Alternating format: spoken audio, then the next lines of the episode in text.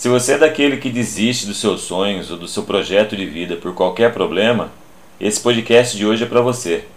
Nele a gente conversa com Rosilda Campos, uma estudante de psicologia, e ela traz assim um insight maravilhoso de vida para que a gente possa mudar o nosso roteiro.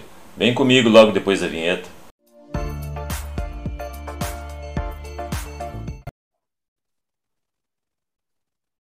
Boa noite, galera. Bom dia, boa tarde, independente do horário que você estiver assistindo ou ouvindo aí o Resenha Aberta Podcast. Hoje nós vamos bater um papo com a Rosilda Campos.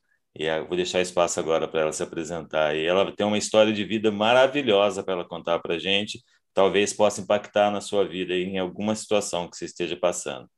Rosilda, muito obrigado. Obrigado aí por você estar disponibilizando esse tempo, é, dedicando contar a sua história. A gente sabe que não é fácil né? Às vezes a gente se abrir com um determinado tipo de problema e eu queria te agradecer de coração. Obrigado por essa oportunidade de fazer parte da sua história.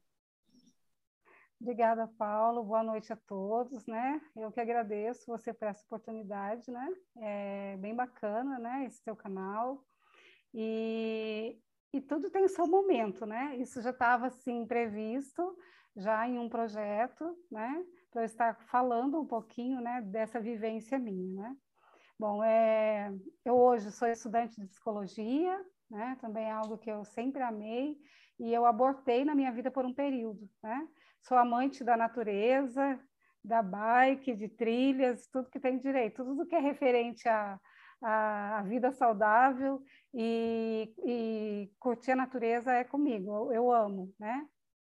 Bom, é, eu sempre tive uma vida sempre ativa, né? É, sempre fui uma pessoa assim que sempre me reinventei muito na minha história de vida, né? É, sempre trabalhei, fiquei muitos anos trabalhando na área da beleza, como cabeleireira, fui dar aula, dei aula muito tempo como instrutora no Instituto Embeleze, Aí houve um período da minha vida que eu já tive um início de uma necessidade de, de ter uma mudança, uma mudança para eu viver um pouco, né? Ter um pouco de qualidade de qualidade vida. de vida. Qualidade de vida, né? Isso é super importante para nós, né? E nesse período é, eu abandonei, assim, não abandonei, né? Porque eu falo assim que tem, é, tem coisas que quando a gente ama, né? O que você faz, ela nunca sai de você. Você às vezes para um tempo, mas ela sempre está em você, né? Mas eu parei nesse momento da minha vida, há uns seis anos mais ou menos, de, de dar aula, né? De atender ao público como profissional da área da beleza e fui pedalar, né? Pedalei durante quatro anos da minha vida, assim, eu conheci lugares aqui em Caçapava que, eu nem sabia que existia, né? Caçapava é linda, é maravilhosa. Tem é, eu acompanhei alguma coisa pelo Instagram e eu vi, eu sou filho de Caçapava e não conhecia aqueles lugares lá, hein? Pois é.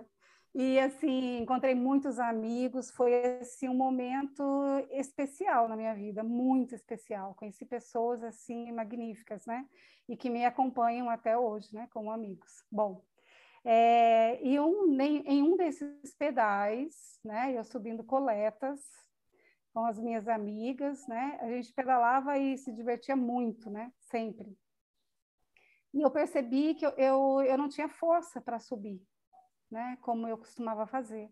Eu senti um cansaço muito grande, uma estafa muscular muito forte. E eu achei que tinha algo de errado comigo, né?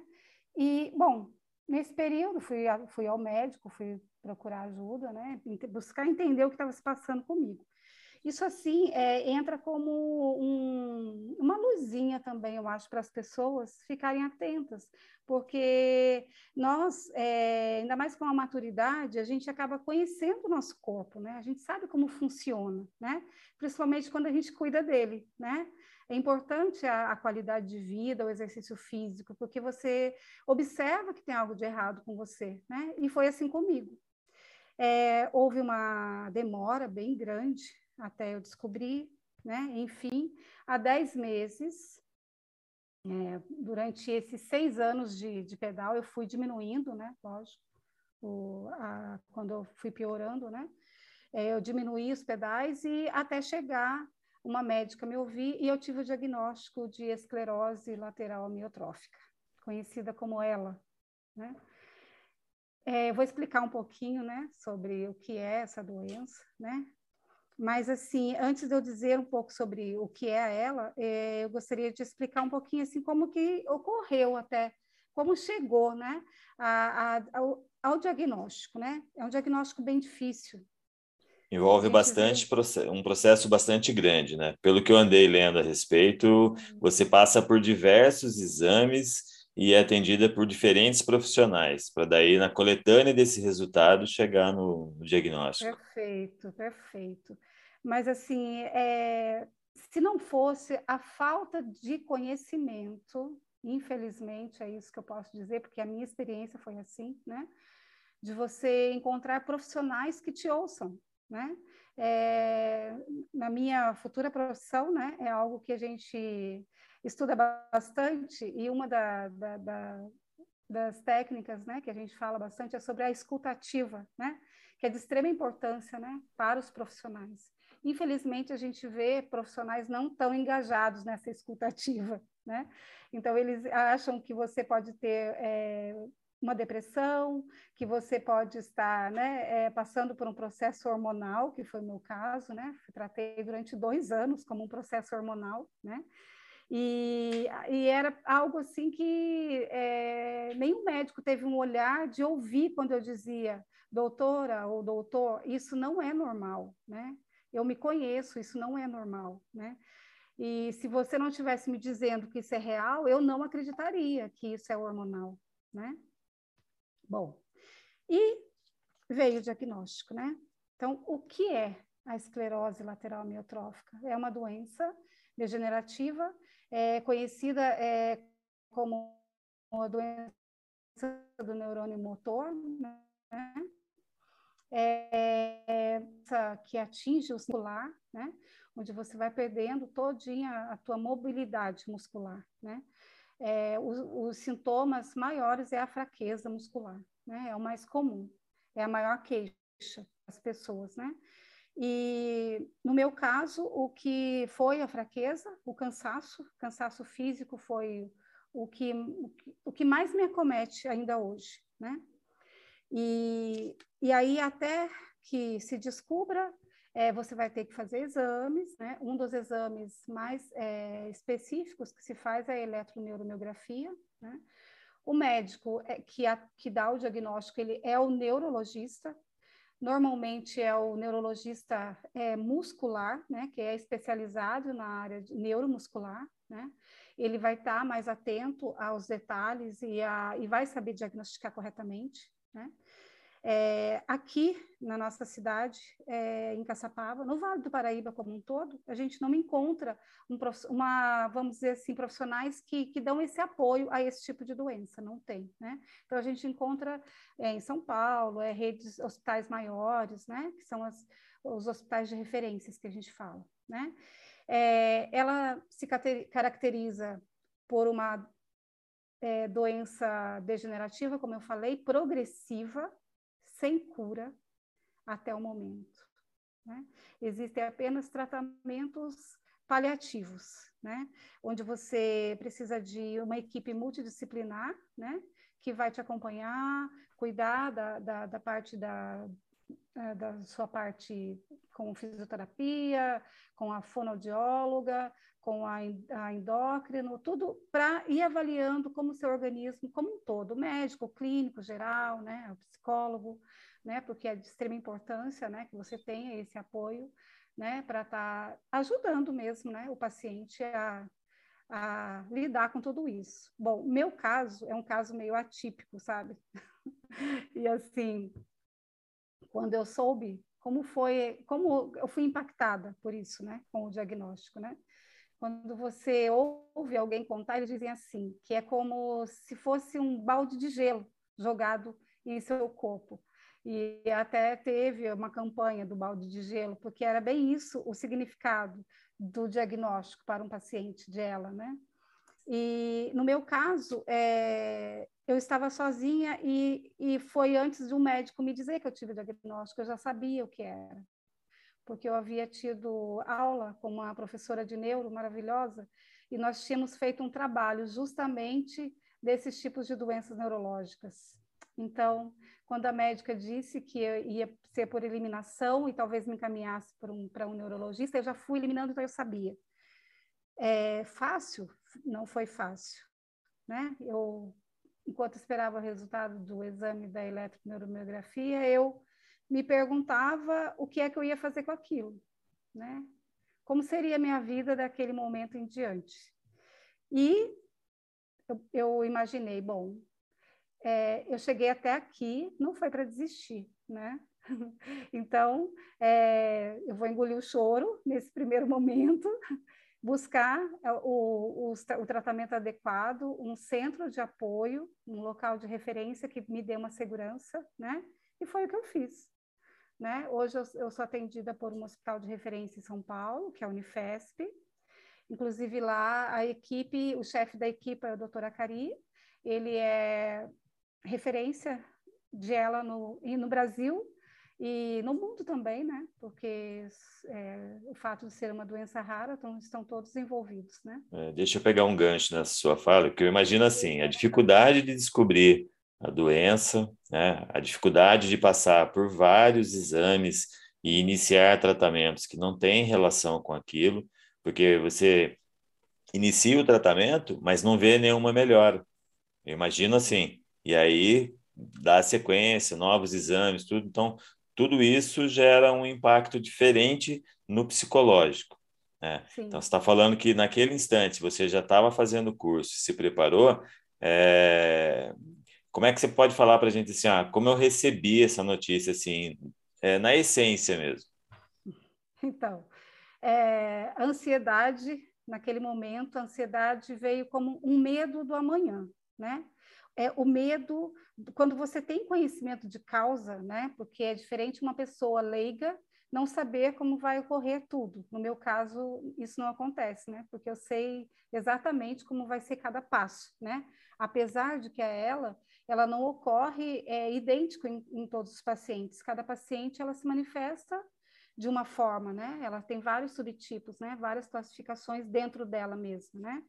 Então, é, eu, eu fiquei assim é, com medo. Eu acho que assim o, o, o, o, que eu posso definir para você assim no primeiro momento foi medo. É um, o medo de, dessa paralisação, sabe?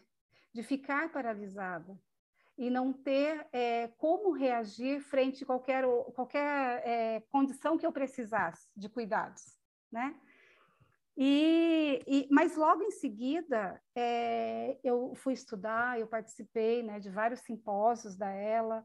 É, aí logo muito rápido eu já consegui é, esse hospital em São Paulo, né? Então e tudo isso foi é, o conhecimento, né? Eu acho que é de extrema importância que a gente busque conhecimento de causa. Né? Conhecimento Aqui... é libertador, né, Rosilda? Em qualquer das circunstâncias na nossa vida, ele é libertador libertador. Então, assim, veio profissionais, né? Eu sou atendida pela equipe do EMAD também, eles vêm até minha casa. E, e os profissionais também, assim, sem saber o que fazer, né? Você vê, assim, uma certa... É, em todo, todo sentido, porque vê uma pessoa numa, numa condição de vida, olhando para mim, aparentemente eu não tenho nada, né? E aí vem com um diagnóstico, e, e aí eu estudando, com, cheio de projetos, cheio disso, né? Então, assim, não tem como não mexer, né? Até mesmo com um profissional. E aqui em Caçapava, acredito eu, que essa equipe, eles são novos aqui também em Caçapava, essa equipe vai, fez um ano agora, a equipe do EMAD aqui em Caçapava.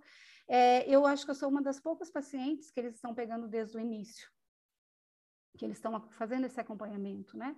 Então, assim, o fato de eu ter esse conhecimento, é, acaba que é, eu pude cobrar também dos profissionais uma, uma, um certo conhecimento a mais, né? Então, é uma troca entre eles e eu, né? E isso faz com que essa, essa força de encarar é, essa, essa doença, esse diagnóstico, né? Esteja presente na minha vida, né? É, eu sei que é, se o meu emocional estiver bom, eu vou ter qualidade de vida, eu vou estar bem, né? E a, a, a doença, ela vem para todos, né? É, nós somos humanos, somos frágeis, né? Podemos ver isso agora nessa pandemia, né? Quantas Sim. pessoas se foram, né? E, e, e, é aquilo que você disse, né? Tantas pessoas é, estão piores, em piores situações que a nossa, se nós olharmos para trás. Não, com certeza. É... O inspirador da sua história é assim. Às vezes a gente está com um resfriado forte e já quer se matar, né? Ou pior do que isso, não está com nada e a pessoa vai lá e tira a própria vida por um problema financeiro, é. um problema amoroso, ou qualquer outro tipo de problema. Lógico que a gente não sabe o que está passando na cabeça da pessoa naquele instante. Uhum. Mas eu quero dizer assim, é, eu fico me imaginando, vou me reportar para essa história. Né?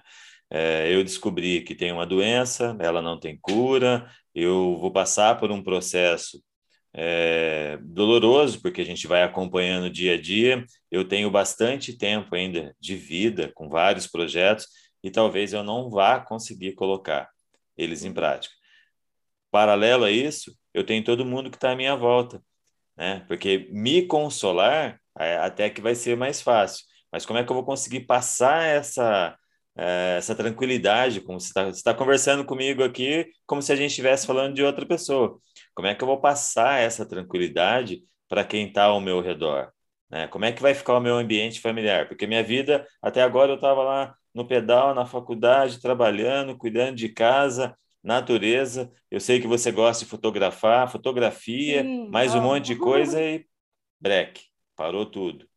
Né? Ah, parou tudo para mim. Mas só que tudo isso que eu fazia tinha um monte de gente envolvido, né? Então, é, eu fico me perguntando como é que eu consigo trazer para mim essa tranquilidade e ao mesmo tempo passar isso para quem está em volta. Sim, você que é, abriu esse espaço para a gente é, descobrir como é que está essa sua vivência, como é que você faz isso aí? Com, qual é a maestria para fazer isso aí? Porque senão, se fosse na, na minha casa, por exemplo, o cara morreria de véspera né? Como é que você consegue fazer isso aí com que todo mundo absorva, vivencie com você, aproveite cada instante da vida, né? E com um valor diferenciado. Conta para nós. Isso, isso que você falou, né? Os valores, né? É, e, e é com relação a isso, primeiro, né? Os, os, nossos valores eles têm que estar bem estabelecidos na nossa vida, né? A gente tem que se conhecer muito bem, né? Também para você ter valores sólidos, né? Que te dão um suporte na hora que você precisa, né? Então, eu acho assim que é, eu agradeço, eu tenho uma espiritualidade, né? É, resolvida comigo. Então, eu acho assim, hoje o principal é essa espiritualidade, é essa força que me, que me dá essa força para poder acreditar que, que eu posso fazer a diferença e que eu tenho essa capacidade de lidar com isso, embora limitada, né? com as minhas limitações, né? É, eu, eu não consigo mais é, andar, pedalar, né? Eu não consigo mais fazer uma trilha como eu gostaria. Hoje, assim, embora eu consiga andar ainda, é, eu ando pouco, eu conto passos, né? Dentro da minha própria casa, hoje eu conto passos, porque eu não consigo ficar mais tanto tempo em pé, eu não consigo caminhar tanto, então eu, eu já faço uso da cadeira, né? É, eu fui voluntária no Conviver durante praticamente, são 20 anos da minha vida, mais ou menos, que eu tenho contato com o Conviver, o projeto Conviver em Caçapava, né? Então, assim, eu desenvolvi valores dentro daquele Conviver, sabe? Com aquelas crianças, vendo, né? Cada um com a sua limitação. Crianças que, que eu tive o privilégio e tenho ainda de ter contato próximo, né? De cortar o cabelinho deles, eles falarem com os olhos para mim o que eles gostariam, como eles gostariam que fossem feitos. Então, assim, é, quando eu precisei usar a cadeira, e que uma profissional me disse assim, ó, hoje você tem que ser mais esperta que ela, você tem que estar à frente da doença. Então, vamos poupar os seus passos. Vamos usar a, a, a cadeira quando é preciso, para você não se cansar tanto, né? Porque se eu me canso, a doença progride mais rápido. E aí, quando eu pensei, é, para minha família, né, como você falou, a família realmente é, impacta bastante, né, os amigos também, né, e, e assim, a cadeira para mim, falei, ah, tudo bem, não há problema. Para as crianças do conviver, o que é? Eles, se eles pudessem, com os próprios bracinhos, as mãozinhas, empurrarem a cadeira, se eles pudessem falar, se eles pudessem dizer o que eles sentem naquele momento, né? A alegria que eles têm quando a gente empurra eles dentro daquele conviver. Então, assim, isso para mim não é nada. Nada. Eu vivi, eu tive uma vida. Eu eu tenho 53 anos de idade e eu tive experiências únicas na minha vida que muito daquelas crianças não tiveram, né? Então, assim, todas as vezes que, que eu me vejo, que talvez que eu, que eu, que eu algum, algum sentimento, alguma coisa que me venha querer abater, eu lembro deles. Então, eu falo assim que é, eles, eles continuam sendo meus anjinhos, né? Como sempre foram, e ainda tenho esse contato com eles, né? E, então, eles são a minha força, em parte, né? Da experiência, da minha experiência de vida, é isso que eu tiro essa força, né? Com relação aos amigos, eu tenho vários amigos e amigas, assim, queridos demais, que estão presentes na minha vida, que me dão força, que me tiram para sair, que dizem que me ama, que, sabe? E assim, que, que sorriem, que que está o tempo todo disposto ali. Eu construí essa história, né? Então eu, eu, eu penso assim, é, eu enquanto eu enquanto ser humano hoje, né, a pessoa que eu me tornei, eu tenho essa capacidade de passar essa força, essa essa essa vamos dizer assim, essa resiliência, né? Porque a gente pode dizer que é uma resiliência, né? Para a família, não é fácil, né? Eu acho assim que é, para o meu esposo foi assim, está sendo, né? Embora ele esteja aprendendo diariamente, né? Mas é muito mais difícil para ele do que para mim, né? Hum. Porque eu acredito que para todas as pessoas que me veem é mais difícil do que para mim. Porque eu, eu, eu, eu tomei uma decisão, né? De, desse enfrentamento. As pessoas, elas, se elas pudessem escolher, elas, elas talvez é doloroso demais, né? Ver o outro nessa condição, se deteriorando, vamos dizer assim, né? Aos poucos, né? E eles, se pudessem, tira, me tirariam dessa condição, né? Então, é, é, é, isso que eu posso te dizer, Paulo, assim, é, é, é essa força, é buscar se empenhar consigo mesmo, né? todos os dias. Não é, é assim, são todos os dias. Todos os dias que eu acordo, eu me reinvento. É uma construção diária, então, essa, você usou a expressão correta, né? É, eu, olhando, enxergo dessa forma. Eu acho que é a resiliência, é o todo dia, é essa reinvenção. Né? Você falou do Conviver, para quem não conhece, né, quem estiver ouvindo a gente agora, Conviver é um projeto que existe em Caçapava, foi criado por uma mãe que tinha o filho com um problema. E aí ela acolheu outras crianças da cidade com problemas semelhantes ou problemas que ainda não haviam inclusão e ali ficou como um centro, onde essas crianças eram alfabetizadas e tinham vários várias outras atividades para elas, né? Eu fiz, né, eu trabalhei como transporte escolar, então eu levei crianças para o conviver, é. assim como levei para a pai. E você falou um negócio que quando eu me vejo na sinuca de bico, né, na esquina da vida, eu volto lá na essência e lembro dessas crianças, porque primeiro elas eram verdadeiras como todas as crianças são. E com todos os problemas que elas tinham, tinha algumas de cadeira de roda que a gente tinha que pegar no colo, colocar na van, chegava no lugar, pegava da van, colocava na cadeira e empurrava e ela ia sorrindo. Né? Uhum. Então, quando eu lembro disso, eu falo: esse problema pelo qual eu estou passando hoje é nada. Vamos só criar uma outra estratégia para resolver e vamos resolver. Sim. E eu imagino assim, quanto à relação do a nossa relação no ambiente familiar, nós é, temos a cultura do apego, né? Então a gente é apegado um no outro. Quando a gente sente, é, quando a gente é assolado pelo sentimento da perda, a gente fica desesperado. Então eu fico imaginando assim, você tendo que consolar quem na verdade poderia estar te consolando. Dá uma diferença. É muito assim, é como que eu vou te falar? É, é um negócio superior, cara. É um negócio superior, é surreal. É, não tem. Se a gente contar essa história para alguém, o cara falar, ah, não, é mentira. Legal que nós estamos gravando e isso aqui vai ficar documentado, tá? Bem bacana, é, verdade. É, eu, eu fico imaginando assim, como é que você fez para reorganizar a vida? Porque eu, eu quando estava fazendo faculdade, eu tive que trocar horários de, de almoço para poder sair mais cedo do serviço para poder chegar a tempo de assistir a aula. lógico, no seu caso, você tem que se locomover de Caçapava, que a gente ainda não tem uma faculdade dentro Sim. do que a gente quer aí, e ir para Taubaté ou São José. Então, você teve que, de uma forma ou outra, com todos os problemas, pegar o restante do jogo chamado vida e reorganizar para continuar. Como é que você faz isso?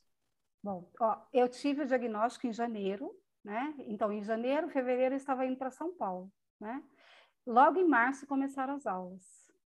É, desde que eu comecei a faculdade, eu, eu, tenho duas amigas e nós vamos, elas são de Caçapava, nós vamos juntas para a faculdade. E eu saía aqui de casa, nós revezávamos o carro e nos encontrávamos na cidade e íamos, né? E quando eu tive o diagnóstico, eu chamei as duas, como eu fiz com a minha família, né?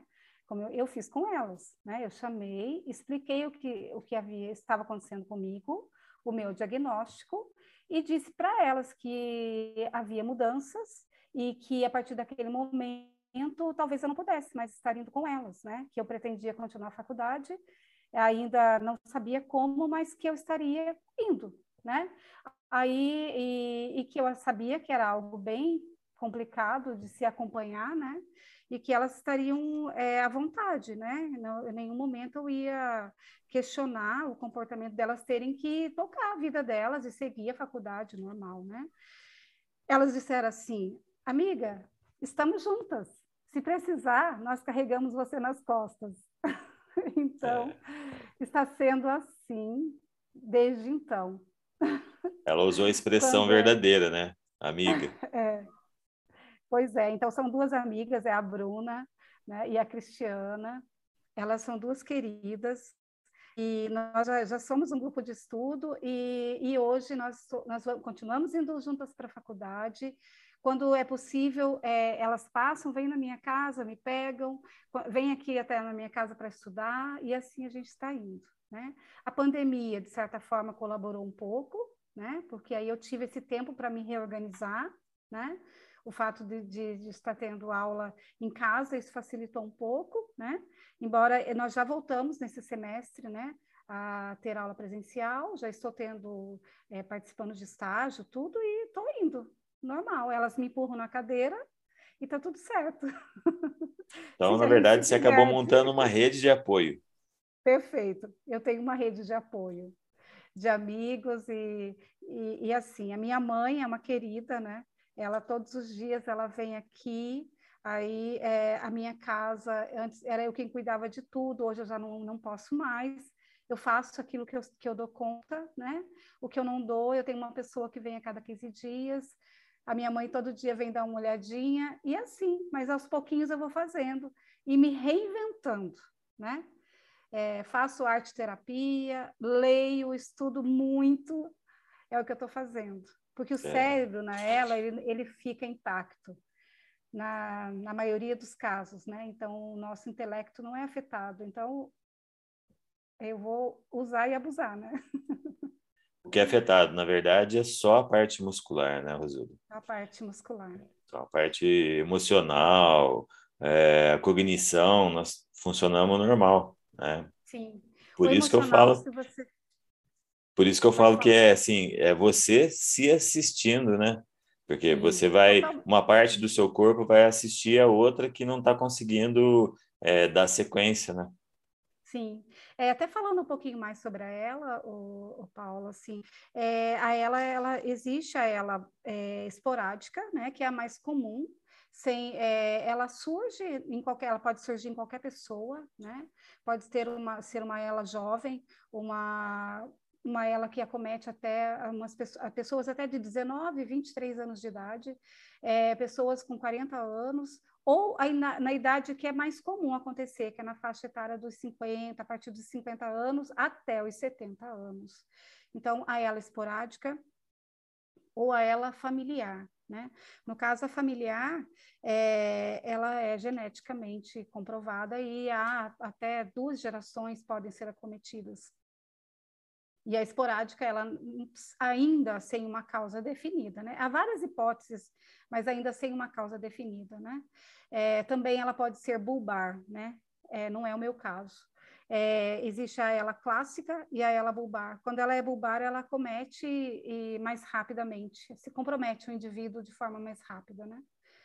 E uma das coisas também, né, você perguntou como eu consigo falar com você e de repente estarmos falando parece de uma outra pessoa, de, né? Isso. É porque é. assim, é, isso também é algo que, que eu acho muito, muito bacana, é, eu, eu ter conseguido fazer essa diferenciação, né? Porque e também vejo esse tudo é um momento, as coisas tudo colaboram, né? Tudo flui de uma forma organizada quando você está bem com você mesmo, né?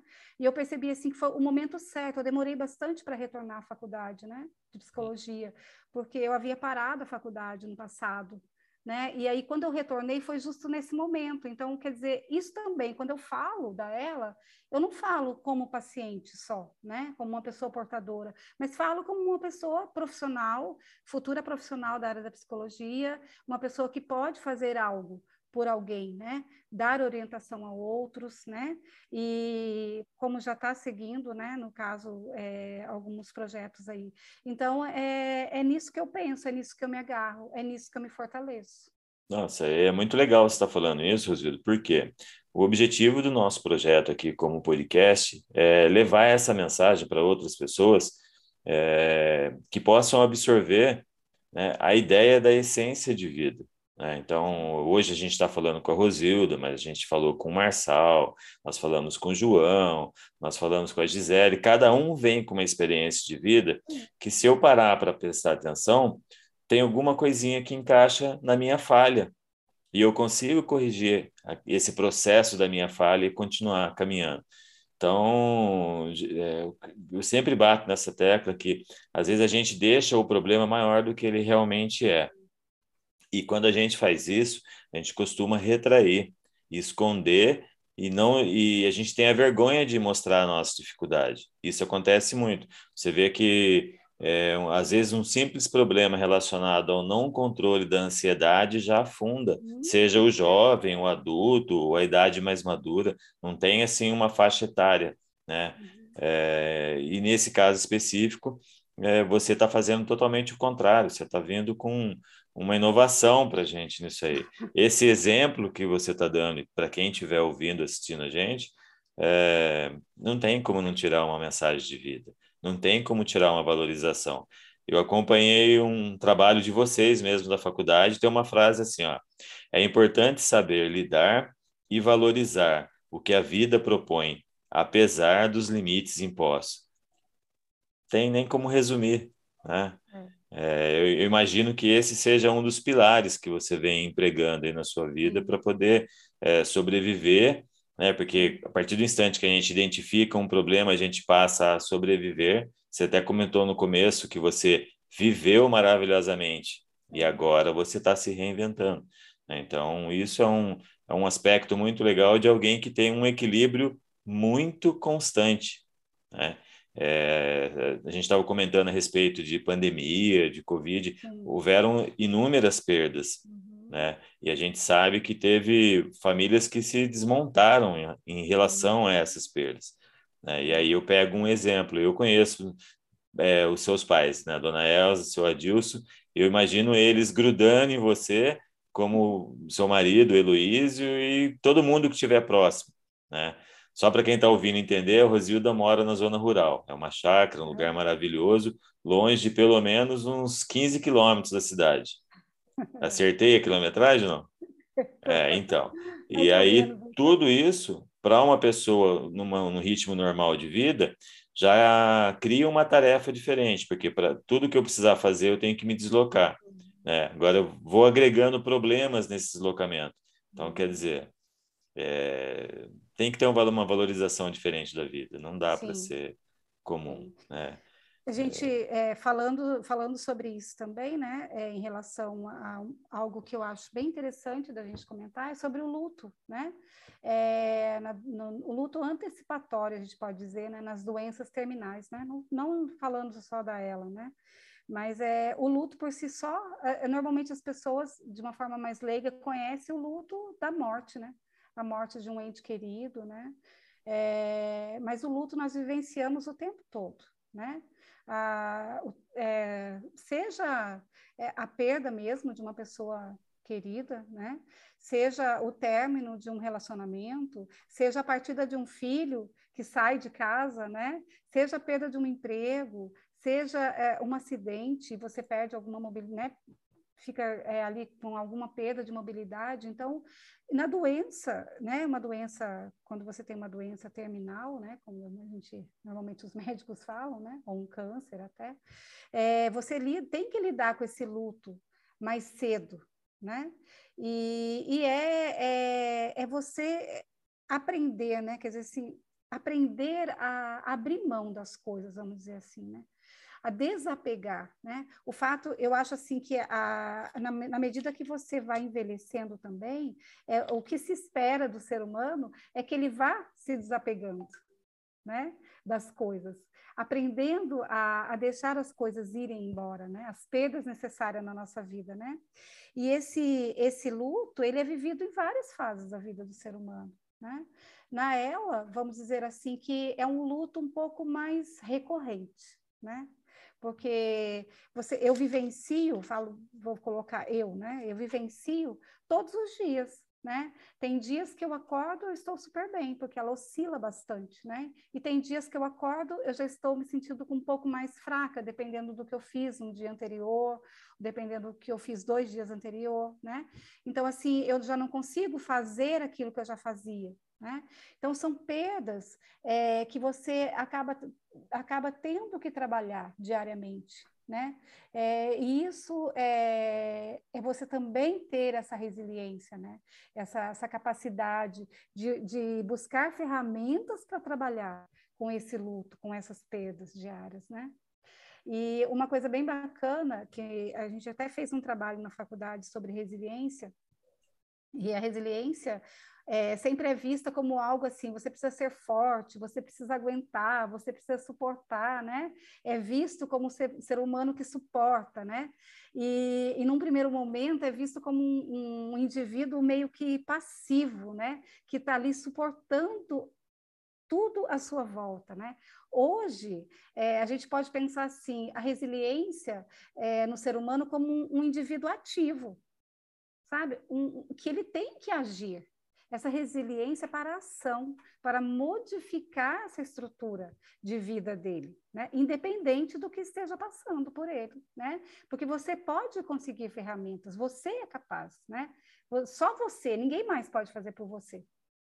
É uma inovação constante, né? Você vai ter que estar tá buscando em si essas forças para estar tá sempre renovando. E eu acredito assim que é, o seu propósito de vida tem que ser maior do que Sim. aquilo que te afeta, né? Senão a gente acaba ficando abalado com isso aí. E é legal você falar esse negócio do luto, porque a gente está muito acostumado com o luto quando é uma perda abrupta. Morreu. Sim. É. Né? E na verdade ele, ele não é, é, ele não existe só dessa maneira. Né? Uhum. É muito legal isso aí. E eu não podia deixar de fazer uma pergunta para você. Pode perguntar. É. Eu até deixei anotado aqui. Esse luto, segundo um trabalho escrito por algumas amigas aí, tem cinco fases. Ah, sim. Negação, raiva, barganha, depressão e aceitação. É, pela sua história, você passou mais ou menos aí um, um, período de alguns meses até chegar nesse diagnóstico. Mas existem históricos de pessoas que passaram dois anos né? Dois anos esperando para descobrir que realmente tinha esse problema. O problema dela, essa pessoa, realmente era ela, né? É, como é que funciona essas fases dentro desse período? Né? É, você passa ela, é, consegue passar todas de uma vez? Ela é sequencial mesmo ou não? Eu estou numa fase e pulo para outra de repente? Então, é, primeiramente, no meu caso foram dois anos até o diagnóstico. Então, assim, o mais difícil para mim, é, antes do diagnóstico, foram esses dois anos. Porque você viver, ter, é, imaginar né, que você pode estar com algum problema mais sério e não saber o que é, não ter um diagnóstico preciso, você, eu já vivenciei esse, esse, essa perda durante esses dois anos, sabe? Então, quando veio né, é, o diagnóstico, por incrível que pareça, nós também tínhamos feito um trabalho sobre o luto, né? E aí foi, eu, eu pensei, e agora, né? Eu vou passar por essas cinco fases, que não, na verdade não são só cinco fases, mas são as fases mais conhecidas, né? São... né? Eu vou passar, será que eu vou passar por esse processo, né? E quando é, um dos médicos, até eu me lembro até hoje, porque eles, quando ele, eu fui buscar, é, fui eu que, que corri atrás de tudo, dos médicos, do tratamento, dos exames, eu, eu fui eu, né? Eu precisava fazer isso por mim, né? E naquele momento eu tinha essa, essa capacidade emocional para fazer. Então, eu fiz isso. E, e um dos médicos disse para mim assim: Olha, eu, eu acho melhor eu te passar uma medicação para você. Para já ficar, né? É, a gente já precaver caso você tenha uma depressão, né? Porque você pode estar numa fase de negação. E eu disse para ele assim, não, eu não estou numa fase de negação, né? Então, é, por incrível que pareça, né, pode ser assim, falar, nossa, mas é, realmente ela não passou por isso? Eu não passei por essas fases, sabe? Eu não neguei. Quando eu soube o diagnóstico, por, por pior que tenha sido, foi um alívio ter tido o diagnóstico, por, porque enfim eu poderia tratar daquilo que estava me afetando, né? É, eu não fiz é, barganha, porque realmente tem aquela questão, né? Porque alguns fazem a barganha com Deus, né? oh, né? Se eu fizer isso, você me dá em troca. É. Não, não fiz, né? Essa minha espiritualidade também, ela, é, Deus não tem nada a ver com isso, né? E então também não não não fiz isso, né?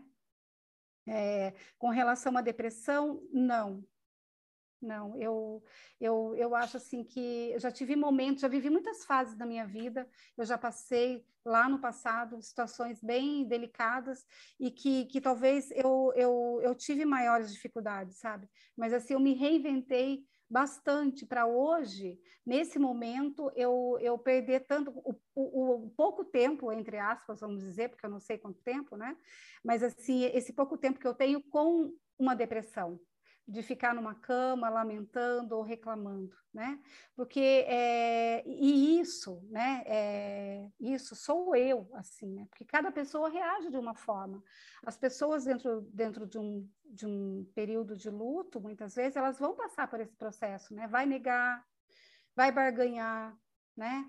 Vai até que venha a aceitação da doença, né? É bem demorado, ou a, a aceitação da perda de um ente querido, ele é bem demorado é, é uma elaboração, né? E, é, e, você perguntou se essas fases elas são por etapas, né? Normalmente elas elas se misturam. Na verdade, você não, elas elas podem acontecer em, em momentos diferentes não necessariamente uma logo após a outra, sabe? Ela pode ser antecipada, pode pular ou pode passar todas as fases desde o início, por todas essas fases do luto, sim. É um negócio é um processo doloroso, é na um verdade, né? processo, né? Sim. É um processo doloroso onde você tem que é, entender que é, quando eu aceito essa situação, a minha qualidade de vida vai ser maior e eu vou passar a viver o período que eu ainda tenho para viver de uma forma mais intensa, dentro dessas minhas hum, limitações, mas assim, com aquela intensidade que eu queria continuar vivendo.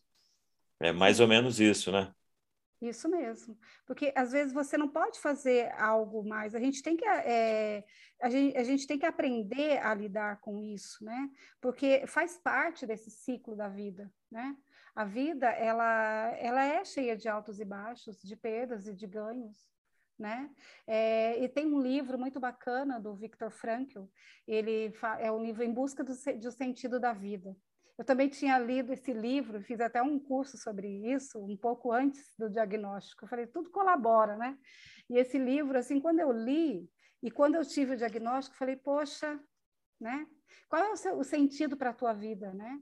Então, quando você ama a vida, quando você consegue ter esse olhar, né, de empatia e de compaixão consigo mesma, né? Você você consegue ser resiliente, você consegue ter força para continuar. Não que não tenha os momentos tristes, né? Eu seria assim hipócrita de dizer, né, que eu não tive momentos que eu que eu fiquei quietinha e que eu chorei e que eu tive medo e que eu lamentei. Com certeza, Cada vez que, que, por exemplo, que eu volto ao médico, né, e que eu escuto do médico, né, não tem o que se fazer, é chocante, né, é chocante, mexe, né, com você. E aí é, você tem novamente que se reestruturar, né, você se desequilibra, mas aí você se reequilibra novamente, né? Segundo esse é o processo dentro do desenvolvimento humano, né? Você o tempo todo buscar esse equilíbrio. É, então, até porque nós somos feitos de razão e emoção, nós temos que manter esse equilíbrio, é, muitas vezes a duras penas, como você está comentando Sim. agora, né? É, isso mesmo. Uhum. Isso mesmo. Puxa, é fascinante essa história, hein, Rosildo? É, é, bem, bem interessante, né? Bem, é. bem. O principal, o Paulo, assim, né? Que eu acho que, que é de extrema importância, né? Que é o, o meu foco nesse meio todo, né? É, é levar mesmo esse conhecimento até mais pessoas, porque aqui em Caçapava, por exemplo, se eu não me engano, nós estamos em, em torno de quatro pessoas acometidas pelas, por essa doença. E, e pessoas que que às vezes não tem, é, se entregou, né? Eu não sei como estão os pacientes, mas lá no início, eu, eu sei que tem um senhor que já está há bastante tempo há muitos anos, né? Já está bem assim é, acometido, né? Mas é, outros eu não sei ainda que estágio que está, né? Mas porque ela evolui. É, algumas pessoas na, na teoria diz que é até cinco anos de vida, de três a cinco anos, né? Tem pessoas que vivem oito anos. Temos a, a, o Stephen Hawking, né? Aquele cientista. 50 anos, né? 50 anos, então, né? E ele não abriu mão, né, de fazer algo pela. Então, mas olha, pela... olha que, que, comentário legal que você fez, porque é. ele estava preocupado com a humanidade, ele estava preocupado com aquele projeto que ele tinha em mente, ele não, ele não tinha movimento com as mãos, ele fazia o cursor do, da, da, da tela do computador com os olhos, né? Então, quer dizer, ele não se entregou. Essa é, eu acho que o grande segredo em tudo isso que você está falando é tá na entrega. Se eu não me entregar, se eu não perder para mim mesmo naquele instante, eu vou continuar vivendo com qualidade de vida. Né? É, eu vi os dados aqui que a gente tem 12 mil pessoas no Brasil acometidas por ela. E no mundo inteiro a gente tem 200 mil pessoas. Né? Uhum. E muita gente estudando a busca para essa cura. Então a gente sabe que não existe esse domínio hoje, mas que um dia é, a gente pode chegar. Esse um dia pode ser próximo ou não. Né? E todo mundo que está passando por essa situação pode contribuir de alguma maneira, como você está fazendo agora. Né? Eu acho que essas dicas, essa orientação, é, esse conselho né, de se preocupe, é, busque o atendimento médico, né? investigue a causa, né? porque às vezes, não, vou falar por mim, ah, fiquei dois dias com dor na coluna, beleza. No terceiro passou, estamos correndo de novo. Não fomos ver lá qual era o problema, se era o nervo ciático, se era a estrutura óssea, não. Vamos que vamos. É. E é. É, você comentou aí, é, ela não é uma doença feminina, ela é não. é só uma doença. É Masculinos e femininos são afetados pela mesma doença. Né? Então, é um negócio legal para quem está ouvindo, porque é uma dica super importante, né? para que a pessoa vá buscar. É, não confunda, a mulher não confunda lá o, os sintomas da menopausa e acha que é só aquilo. Vá ao médico, vamos Sim. investigar para ver se é só isso mesmo. Né? Uhum. Então, é, é assim... O, o, o, meu médico, ele fala assim, né? O doutora, doutora Cari, ele fala assim, é, a ciência não para o tempo todo, o tempo todo, né? Ela está avançando, né? E no caso da ela, por que a demora, né? Porque por ser o fato de ser uma doença rara, né? Então, precisa criar vários grupos de pessoas para se fazer os testes, né? São vários subtipos dentro da ela, cada um de uma maneira. Então, não, não se tem como é, ser tão rápido, né? É, existe uma medicação, é a que eu faço uso, né? Até no, no primeiro momento, quando eu, antes do diagnóstico, é, eu estava bem debilitada, né? E aí eu comecei a tomar medicação, que é o Riluzol, é o único medicamento liberado no Brasil para essa doença. Né? E ele é. Extremamente caro, né? Mas é, isso é liberado pelo governo, tanto é que você não encontra em farmácias para comprar, sim, se for comprar é caríssimo, mas isso o governo ele, ele fornece ao paciente, né? E essa medicação ela dá uma sobrevida ao paciente. No meu caso, é, eu não tive reação adversa nenhuma e houve uma melhora na minha qualidade de vida, né? E, e ele dá uma sobrevida em torno, é pouco, em torno de três meses, vamos dizer assim, né? Mas é, há uma melhora. Se você, se um, é um conjunto, né? Não é, não é só a medicação, né? Precisa você se cuidar emocionalmente, precisa você ir ao médico corretamente, né? Buscar, ver todo. Se você, eu já tinha, eu tive o privilégio de a minha saúde estava em dia, né? Então acaba que, que o meu organismo também ele está fortalecido, estava fortalecido. Então a doença é, é, somente a ela, né? Eu não tenho outros tipos de doença, né? Que possam piorar o meu caso. E é importante que as pessoas busquem, busquem né? Esse cuidado, essa consciência de si, essa responsabilidade, né, consigo mesmo, né? E não deixar e deixando, deixando, né? Porque se é uma, um caso mais grave, né? Como que vai ser? Aí não, às vezes não dá tempo de fazer o que é preciso, né? Porque você vai é, ter acompanhamento de fisioterapeuta, de uma equipe multidisciplinar, né? Tudo isso vai ajudar na qualidade de vida e na sobrevida. Você vai ter um tempo maior, né? Com qualidade.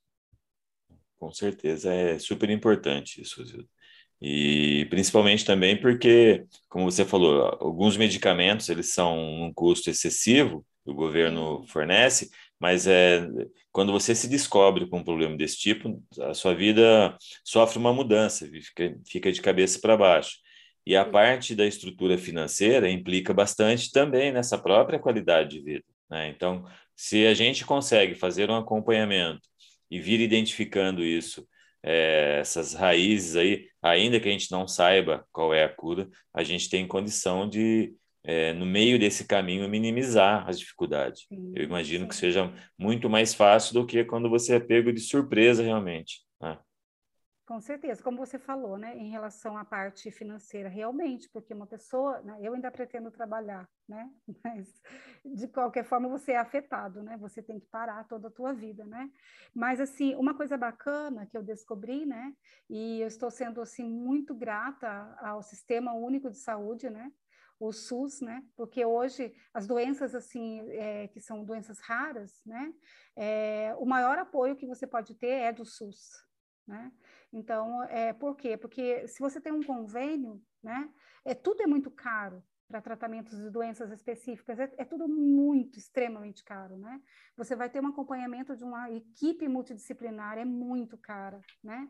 Envolve, assim, é, envolve muitas pessoas, envolve é, vários tipos de médico, clínica, né? aparelhos que você tem que usar, durante o processo, né? Então, para auxiliar na sua melhora, né? Então, porque ela, ela, essa doença, ela, ela exige alguns procedimentos, né? No decorrer dela, né? Então, é, eu, eu também tive muita sorte nesse sentido, sabe? Foi tudo muito rápido para mim, né? E, mas como você falou, se você busca ajuda e se você já trata desde o início, né, no estágio inicial, é muito mais fácil de você conseguir apoio, né, dentro do sistema único de saúde também, né, as medicações, por exemplo, né. É, é legal você estar colocando isso, que a gente sempre, quando ouve falar do SUS, sempre ouve falar mal, né. A gente tem essa mania de que o SUS é um negócio que não presta porque ele é nosso. É, eu já precisei e é totalmente diferente o atendimento.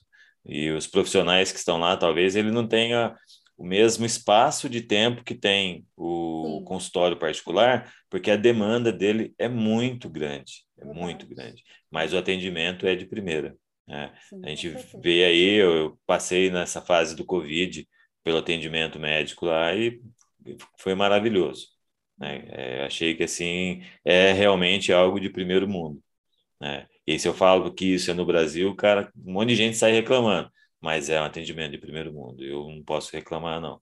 E é muito legal você estar tá fortalecendo essa ideia de que eles atendem, eles estão dispostos, é, essa equipe multidisciplinar existe, está lá, só preciso eu ir buscar, Né? Então é muito, uhum. muito legal você estar tá colocando é, isso aí. É importante as pessoas saberem: existe o médico, existe o hospital de referência, existe o acompanhamento da equipe, você tem é, é o que for preciso, basta a pessoa ser proativa, né? Ir atrás, buscar o, o, o que é dela por direito, né? Porque nós, enquanto, enquanto cidadãos, nós temos direitos, né? E está lá para ser usado.